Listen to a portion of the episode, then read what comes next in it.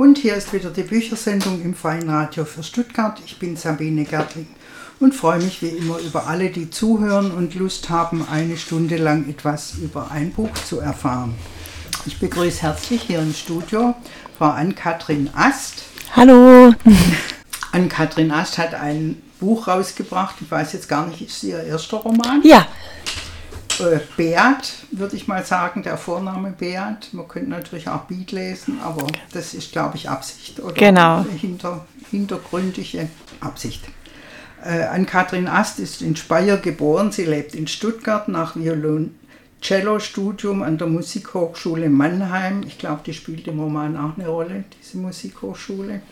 Genau hat sie einen Master in mündlicher Kommunikation und Rhetorik an der Uni Regensburg gemacht. Sie schreibt Lyrik und Prosa, arbeitet aber auch als Literaturvermittlerin, Cellolehrerin und Cellistin. Sie hat einige Stipendien, Lyrikpreise äh, bekommen, unter anderem auch das Arbeitsstipendium des Förderkreises deutscher Schriftstellerinnen. Und wie gesagt, ihr erster Roman ist jetzt erschienen und um den soll es heute gehen. Also sie ist jetzt auch Romanautorin, nicht nur Literaturvermittlerin. Wie vereinigen Sie denn die ganzen Tätigkeiten? Also ich finde, dass die Tätigkeiten sich wunderbar bereichern, das mehr unter Menschen sein und das dann ähm, alleine schreiben. Und äh, ja, im Moment kann ich nur schreiben, wenn meine Kinder schlafen eigentlich. also, also leider viel zu wenig. aber trotzdem, also mein gut, dass man dann Lyrik oder auch Kurzessays und sowas schreiben kann. Ein Roman braucht ja auch Durchhaltevermögen. Ja, das stimmt. Sie haben es trotzdem hingekriegt. Ja, ich habe den auch schon angefangen, bevor die Kinder da waren. Mhm. Und ähm, außerdem, ja, das, das wächst eben so mit der Zeit. Aus ganz vielen kleinen Schnipseln wächst es immer mehr zusammen und ähm, dann war plötzlich das Ganze da und dann habe ich noch ganz vieles umgeschrieben, wieder mhm. gestrichen, eingefügt. Mm. Ja, das war einfach ein langer Prozess. Und Schreiben war schon immer Ihr Mittel äh, neben der Musik, Ausdrucksmittel? Nein, eigentlich nicht. Tatsächlich war es eher die Musik. Ähm, als Jugendliche habe ich ganz, ganz viel äh, geübt am Cello, so wie Beat ähm, mhm. Perkussion eben übt und ähm, habe dann ähm, aber im Cellostudium plötzlich angefangen zu schreiben. Es hat irgendwie mit der Musik nicht ganz gereicht. Ich brauchte noch ein anderes Ausdrucksmittel. Äh, Sie haben es gerade schon gesagt, Herr Beat äh, ist Schlagzeuger oder studiert Schlagzeug, also mhm. da geht es um Percussion. Deshalb haben wir auch die Eingangsmusik gehört von Steve Reich Sextett. Das war jetzt auch was, was der Beat Beat geübt hat oder einfach was, was Ihnen das gefällt. Ist, Leider konnte man nur einen Ausschnitt spielen. Das ist ein Stück, ähm, das er ähm, ja gespielt hat und äh, daran auch ähm, bei Jung Musiziert teilgenommen hat, diesem Wettbewerb, mhm. auch Bundeswettbewerb. Und ähm, das spielt auch deshalb dann eine Rolle im Roman, weil er das ähm, als Student einem äh, Mitstudenten, einem Cellisten zeigen will, als eines seiner Lieblingsstücke. Aber in dem Moment berührt es ihn plötzlich überhaupt nicht mehr. Also das ganze mhm. Stück scheint ihm bedeutungslos. Und ähm, das ist äh, wie so ein Vorbote für das, was dann eben auch später passiert, dass eben das, was ihm bisher das Wertvollste war, plötzlich sich zu entwerten mhm. scheint. Gut, äh, mein Vorschlag ist, dass wir jetzt erstmal einen ersten Abschnitt hören. Sie lesen mhm. uns, glaube ich, den Anfang aus dem Buch. Gerne. Jetzt, das ist es, darauf hat er gewartet. Beats Arm hebt sich, nähert sich und der Schlägel trifft im richtigen Moment auf die riesige Bronzescheibe des Tamtams. Einschwingen. Er schwillt an, dieser weiche, tiefste, umfassendste Ton des Abends alles im Körper vibriert, der sich ausbreitet wie ein Farbfleck, erst die Luft, dann alle Anwesenden im Saal der Musikhochschule einfärbt. Eine Welle in der Raumzeit, die sich von ihm aus fortbewegt. Das Tempo verlangsamt sich abrupt in Zeitlupe auf und absteigende Streicherkaskaden. Die Sopranistin zieht einen hohen Ton in die Länge, der zusammen mit Beats Tiefton den Raum einrahmt. Der Arm des Dirigenten steht in der Luft, es soll nie enden, ich liebe diese, würde Beat am liebsten rufen, dann ist der Moment schon vorbei. Er dämpft die vibrierende Scheibe ab. Natürlich, Musik ist Zeit, werden, sie bleibt nicht stehen. Aber manchmal würde er eine Stelle gern anhalten, wie beim Musikhören das Band zurückspulen, immer wieder dieselbe Stelle. Der Saal mit Dachschräge ist bis zum letzten Stuhl besetzt für die Opernaufführung der Musikhochschule. 300 Studentinnen und Studenten, Professorinnen, Eltern, Musikliebhaber sehen ihm entgegen, ihre offenen, teils verträumten, teils schläfrig abwesenden Gesichter. Der Dirigent wirft Beat einen gestressten Blick zu. Ist er nervös? Beat lächelt. Er nimmt je zwei Schläge mit kleinen Köpfen in beide Hände und stellt sich an das Marimbaphon. Gleich kommt die schwierigste Passage des Abends, Marimba Solo. Sein Herz schlägt rascher, doch das ist in Ordnung, hilft ihm auch. Die Schläge liegen gut in seinen Händen, er begibt sich in den Modus voller Konzentration, freut sich darauf. Seine Arme rauschen über die Klangplatten, fast von selbst. Eine furiose Stelle für beide Hände, weite Sprünge in hohem Tempo mit rhythmischen Verschiebungen zwischen rechts und links.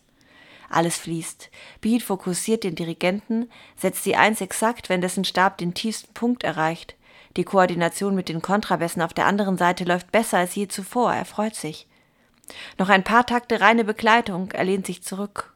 Doch warum fixiert der Dirigent ihn mit zusammengezogenen Augenbrauen? Im nächsten Moment ist da vor seinen Augen ein feines Geäst aus Äderchen in einem Lichtfeld, wie ein Abdruck von Blutgefäßen.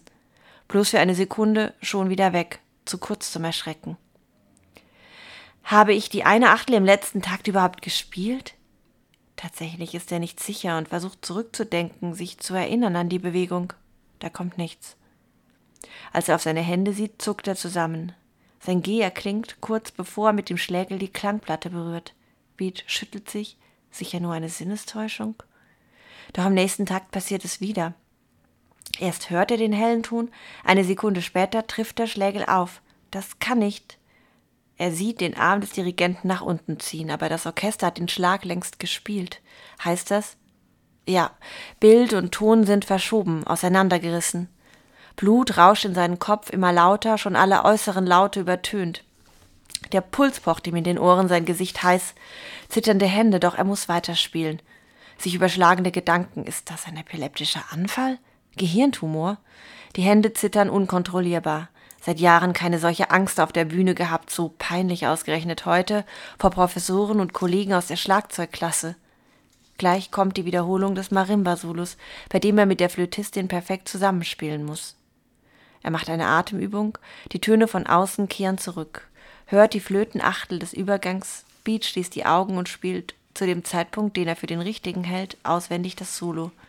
Nur eins, zwei, drei, vier fühlen, die Bewegungen dem Körpergedächtnis überlassen, den Automatismen, sie nicht durch das Bewusstsein stören. Bald denkt er nichts mehr. Das Solo endet, Beat öffnet die Augen. Kaum zu glauben. Der Dirigent lächelt und nickt ihm anerkennend zu. Also ist es gut gelaufen? Beat legt die Schlägel ab, lockert die Arme, atmet aus. Auf der aus Podesten zusammengeschobenen Bühne liegt der hellgrüne Teppich wie eine Wiese, begrenzt durch Stellwände mit Blümchentapete und aufgemalten Fenstern. Gemütlich sieht er aus, dieser kleine Raum im Raum, den Beat von tagelangen Proben kennt. Er entspannt sich. Gerade fläht die Sopranistin mit pinkfarbenem Minirock in gespielter Langeweile auf dem Sofa, während der Bariton ihr mit großen Gesten einen Vortrag hält. Beat würde gern zu ihr gehen, dann erst bemerkt er, Bild und Ton sind wieder synchron, die Wahrnehmung ist normal. Er lacht vor Erleichterung fast laut auf. Danke, danke, danke. Vielleicht war es nur ein Stressphänomen. Beat streicht über das geschliffene Holz des Tam-Tam-Schlägels, den er bald wieder braucht. Gut, dass ich meinen eigenen mitgenommen habe, denkt er, mit ihm bringt er die meisten Obertöne und tiefen Frequenzen heraus, diesen schillernden Klang wie er vor kurzem 50 verschiedene Schlägel nach Hause bestellte und sie alle einzeln probierte, um den besten herauszufinden. Ob jemand im Raum den Unterschied merkt, spielt keine Rolle. Er stutzt, etwas ist anders. Es riecht nach Rauch und gemähtem Gras. Zum Test hält er kurz seine Nase zu, lässt sie wieder los. Es riecht nur nach Rauch, sehr deutlich, und da steht Rauch im Raum, nahe der Tür, scheint von hinter der Bühne zu kommen. Aber Kunstnebel ist in der Inszenierung nicht vorgesehen. Noch während er sich wundert, platzt eine Sirene in die Musik, ein nach oben ziehender, gepresster Ton. Der Dirigent erstarrt, dann winkt er das Orchester ab. Alle im Saal sehen sich nervös um. Auch die Sirene bricht abrupt ab und eine Durchsage, es ist die Stimme des Hausmeisters, schallt aus den Lautsprechern. Rauch im obersten Stockwerk, bitte ruhig bleiben und das Gebäude verlassen. Die Feuerwehr ist unterwegs. Seine breite pfälzische Aussprache lässt die Aussage zwar beruhigender klingen, als sie ist trotzdem dröhnendes Gemurmel, schreiende Stimmen und beschwichtigende Tiefe, alles durcheinander. Die Musiker, schon aufgestanden, befinden sich der seitlichen Tür am nächsten. Beat sieht zwei Geigerinnen dorthin rennen, die Arme schützend um ihre Instrumente gelegt, als wären sie Säuglinge, die vom Rauch abgeschirmt werden müssen. Wo ist der Dirigent? Auch die Sänger eilen von der Bühne, wo der Rauch deutlich stärker wird, in wirbelnden Bahnen, Schwaden sich dreht. Geschieht das? Beat sitzt noch auf dem Hocker hinter der Marimba. Feuer sieht er keines, doch der Weg zur Tür ist jetzt verstopft.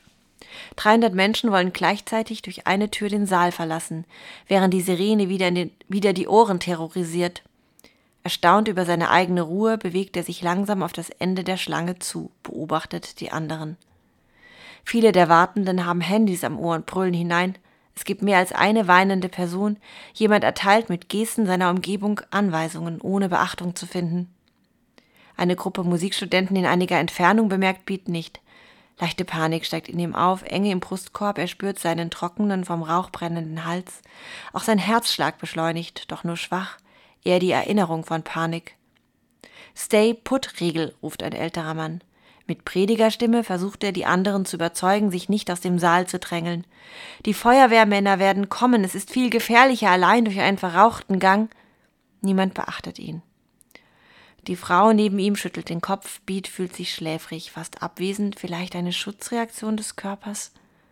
Da taucht der Bühnenmeister mit einem Notfeuerlöscher auf, zeigt auf den dichten Qualm hinter der Bühne und ruft etwas für Beat Unverständliches. Ein paar Personen rennen nun in den Qualm hinein und kommen kurz darauf hustend mit vor den Mund gehaltenen Händen zurück. Beat hält sich die Ohren zu, kann so einen Lärm nicht ertragen.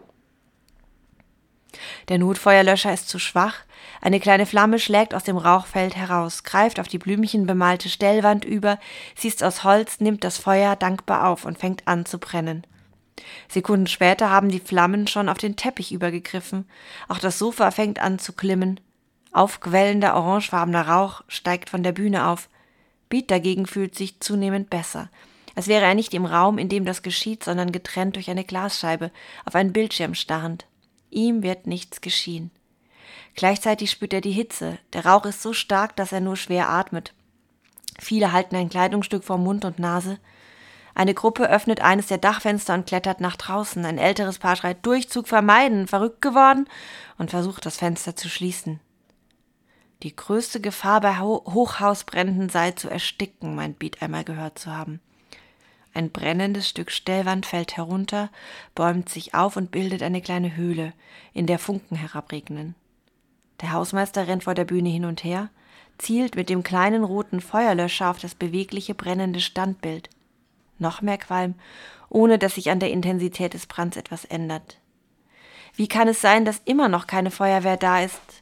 Das Sofa brennt nicht vollständig, einzelne Flammenbahnen ziehen sich wie Rüschen durch den Stoff, setzen ihm Krönchen auf, ihre feinen, beweglichen Zacken, geriffelten Linien wie Börsenkurse, Zufallsschwankungen, nichts daran ist glatt oder gerade. Es hat etwas Beruhigendes, fast Meditatives. Wir haben ja jetzt schon Beat ein bisschen kennengelernt in diesem dramatischen Anfang wie kamen Sie denn drauf, einen Schlagzeuger als Protagonisten sich auszusuchen? Sie sind ja Cellistin.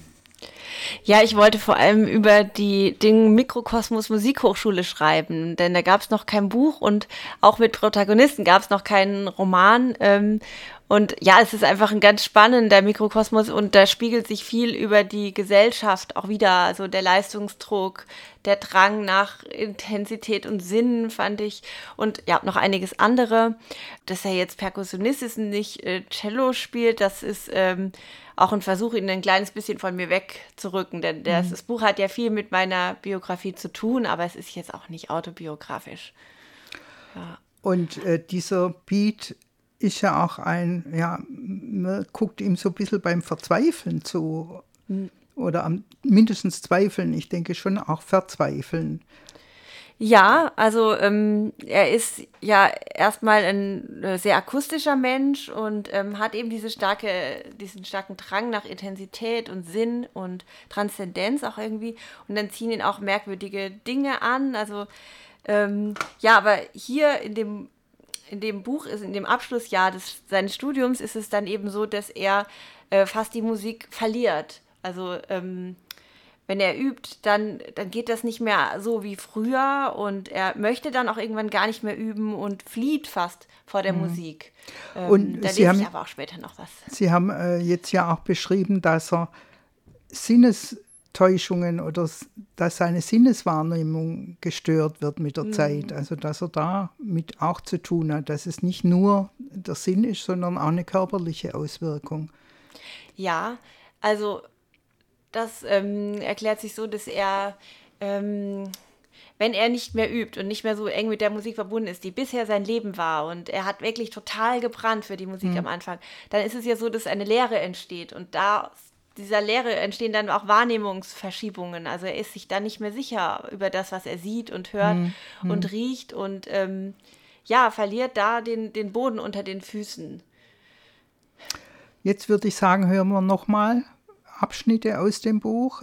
Ja, ich lese jetzt einen Abschnitt, als Beat ähm, gerade 14 Jahre alt ist und ähm, also es ist letztlich eine Erinnerung und er ist schon den ganzen Tag ähm, am Üben, alleine in seinem Zimmer, in seinem Elternhaus und er übt die Chaconne de Moll von Bach. Das war nämlich die Stelle, wo er festgestellt hat, dass er wirklich Musik äh, studieren möchte. Als ob eine Tür in einer Wand sich öffnet, von der er nicht wusste, dass sie existiert. Plötzlich ergeben die Töne Sinn.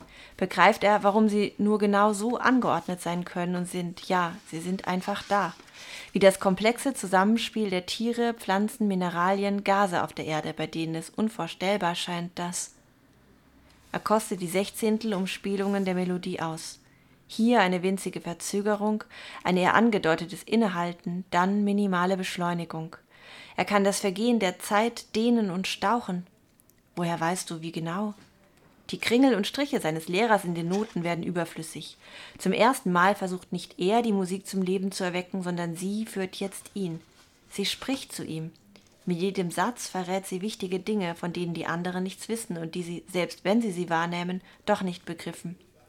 Die 32. schrauben sich nach oben, schichten sich auf bis zum Mond, Steigerung ins Planetare diese tiefe Abstufung von Empfindungen, verborgene Gefühlszustände.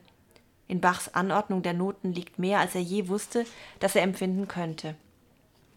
Dehnung, aus sich herausgreifen und Explosion, dann Stille. Zarter Wechsel zum Tranquillo, melierte Wolken auf der Venushülle, das berauschende Gefühl, etwas entdeckt zu haben, das sich nicht erschöpft und das er nie vollständig erschlossen haben wird.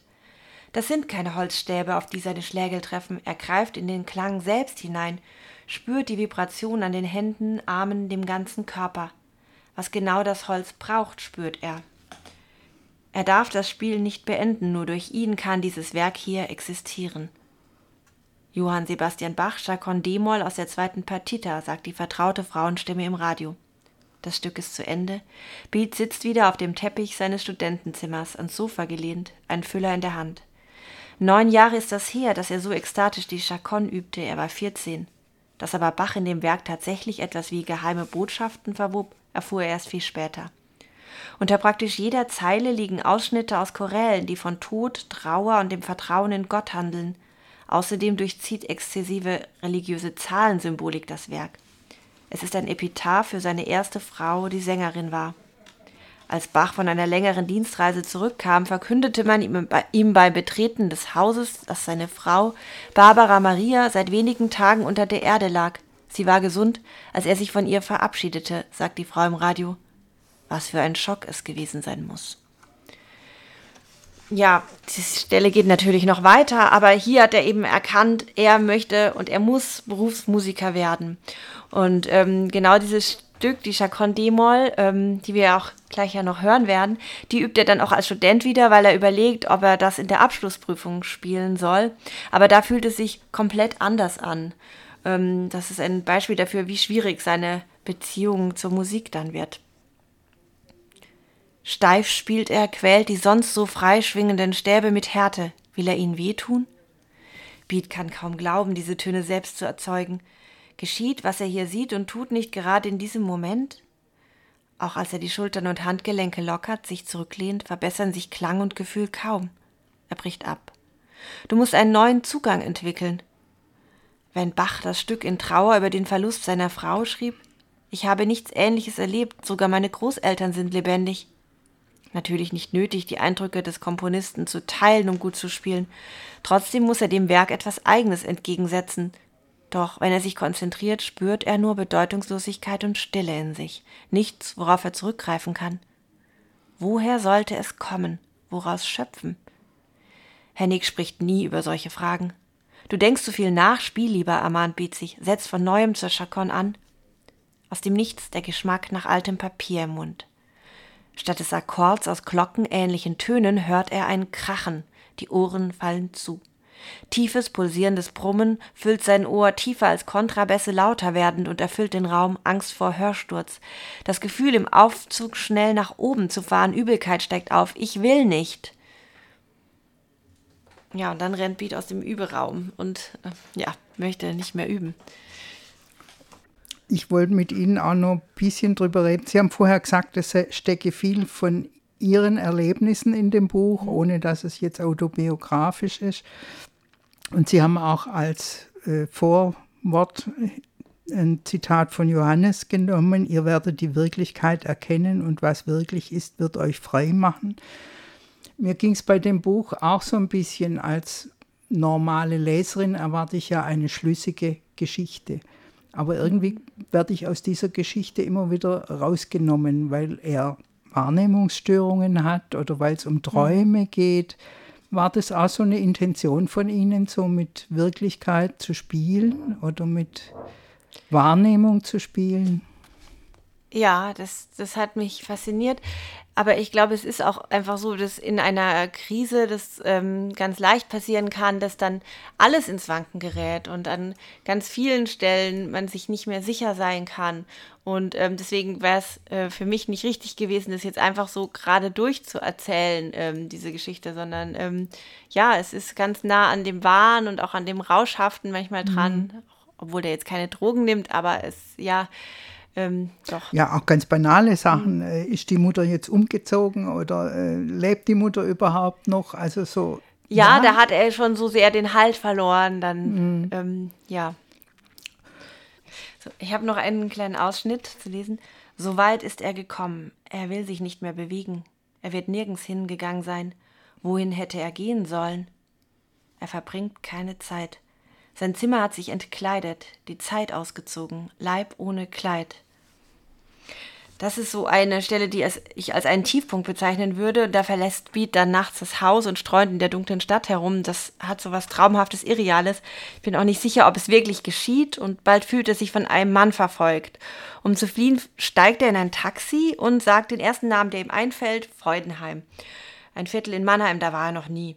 Und der Taxifahrer bringt ihn in ein leeres Parkhaus, drängt ihn dort auszusteigen. Da lese ich jetzt noch was. Schweigend nimmt Till eine Auffahrt, deren Ende von unten aus nicht zu sehen ist. Aber das ist nicht der Weg nach Freudenheim, wirft Beat ab, hilflos ein. Abrupt fällt die Straße abwärts. Der Wagen beschleunigt. Till schaut starr geradeaus. Der Motor heult auf. Halt, brüllt Beat und versucht in das Lenkrad zu greifen, wird vom Gurt zurückgehalten.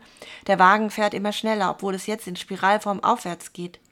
Er sieht eine gebogene Wand näher kommen, hält sich an seinem Sitz fest. Die Wand ist aus Beton. Im letzten Moment reißt Till das Lenkrad herum, rast in ein Parkhaus. Es ist unbeleuchtet und leer. Till lehnt sich zurück und lässt den Wagen langsam auf einen sauberen Stellplatz rollen.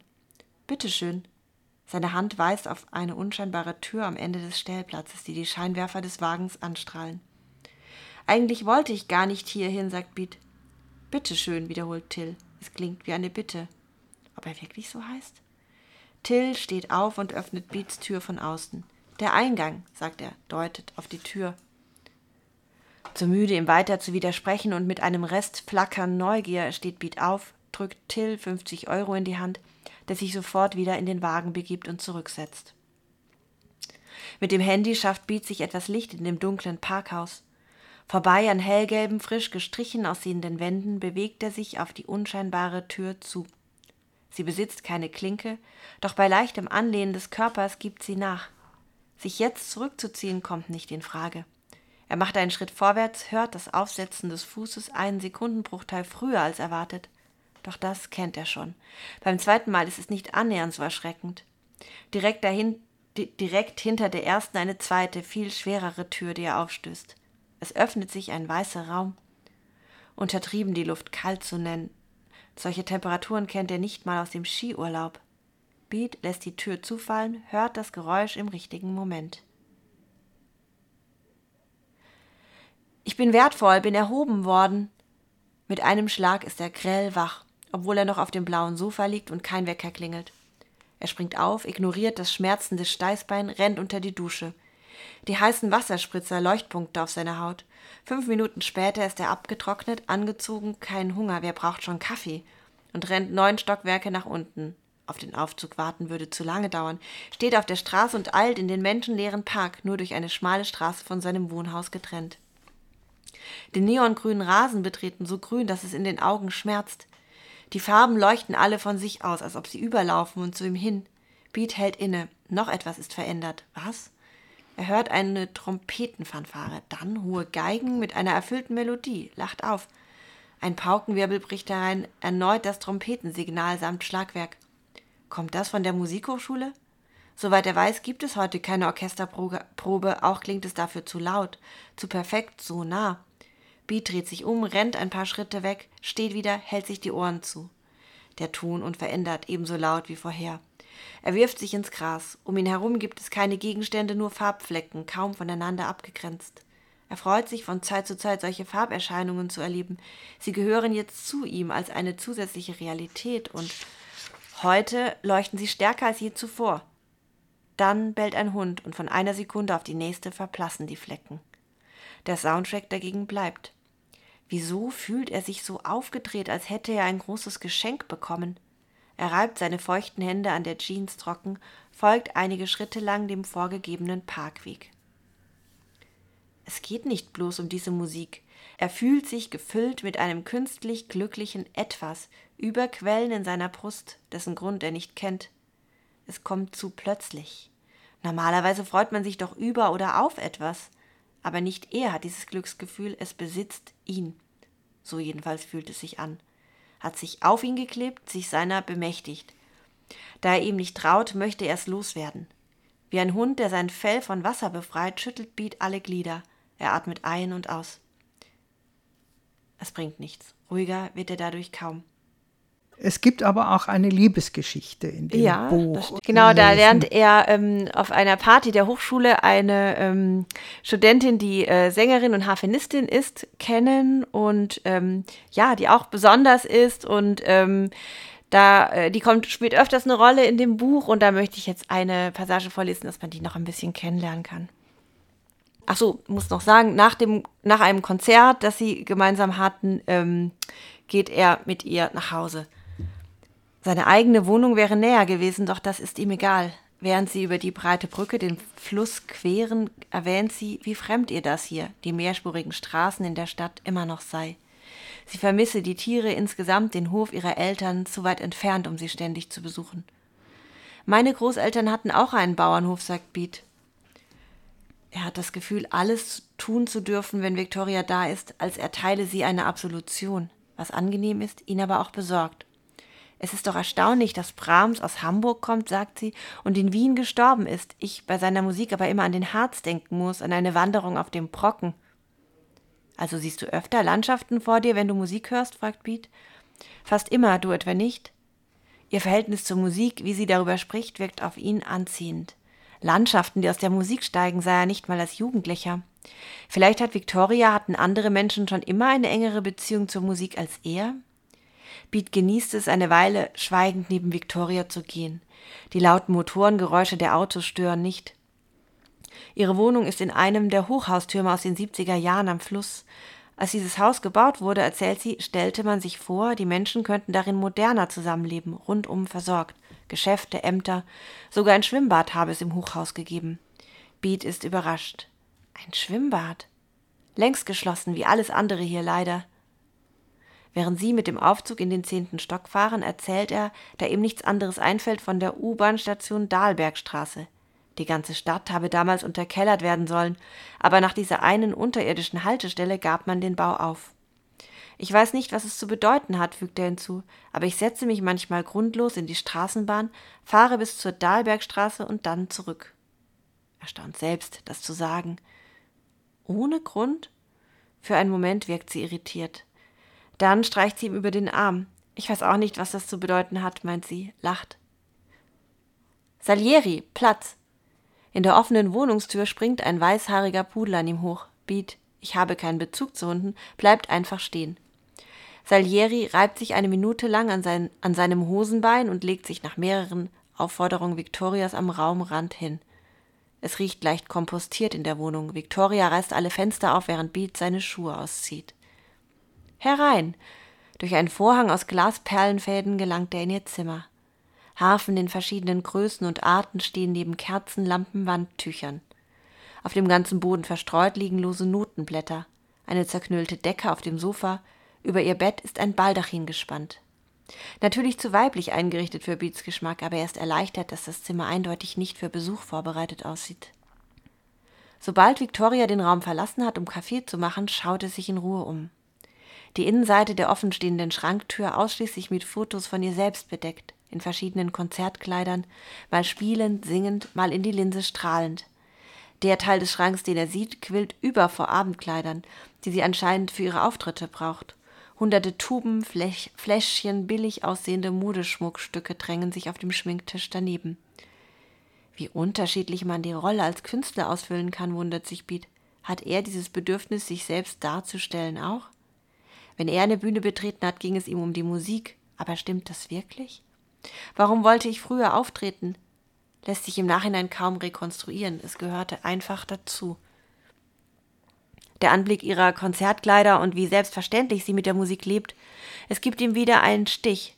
Könnte ich doch auch so sein. Aber es ist kein Neid, er fühlt sich einfach nur hingezogen. Victoria kommt mit zwei dampfenden Tassen zurück. Der Kaffee sei ausgegangen, wäre Kakao auch in Ordnung? Beat nimmt die Tasse dankbar an. Sie setzen sich nah zusammen auf das Sofa, die Decke über sie beide gebreitet. Seine Füße, die sie berührt, sind heiß geworden, strahlen ungewohnte Wärme ab. Anfangs redet er noch ein paar Sätze, dann hört er nur noch zu. Er weiß auch gar nicht, was sagen, aber mag es ihren fast gesungenen Wörtern zuzuhören, sich von ihnen umfangen zu lassen. Verwirrung, als sie ihn einmal lange direkt ansieht. Es geht ihm gut, warum haben sie nicht früher? Victoria schlägt vor, ins Bett zu wechseln. Kurz verschwindet sie ins Bad. Beat liegt schon im Bett, als sie in einem dunkelblauen, nicht durchsichtigen Nachtkleid zurückkommt. Sie klettert auf die geschütztere Wandseite. Nah aneinander gepresst liegen sie da. Da richtet sich Victoria noch einmal auf, um ihren Handywecker zu stellen. Beat rutscht tiefer, legt seinen Kopf zwischen ihre Brüste. Ihre und seine Arme, Beine verhaken sich ineinander. Das Gefühl, etwas loslassen zu dürfen, das er bereits sehr lange halten musste. Eine halbe Minute später ist er eingeschlafen ganz zum Schluss vom Buch äh, kommt auch nochmal die Lyrikerin durch.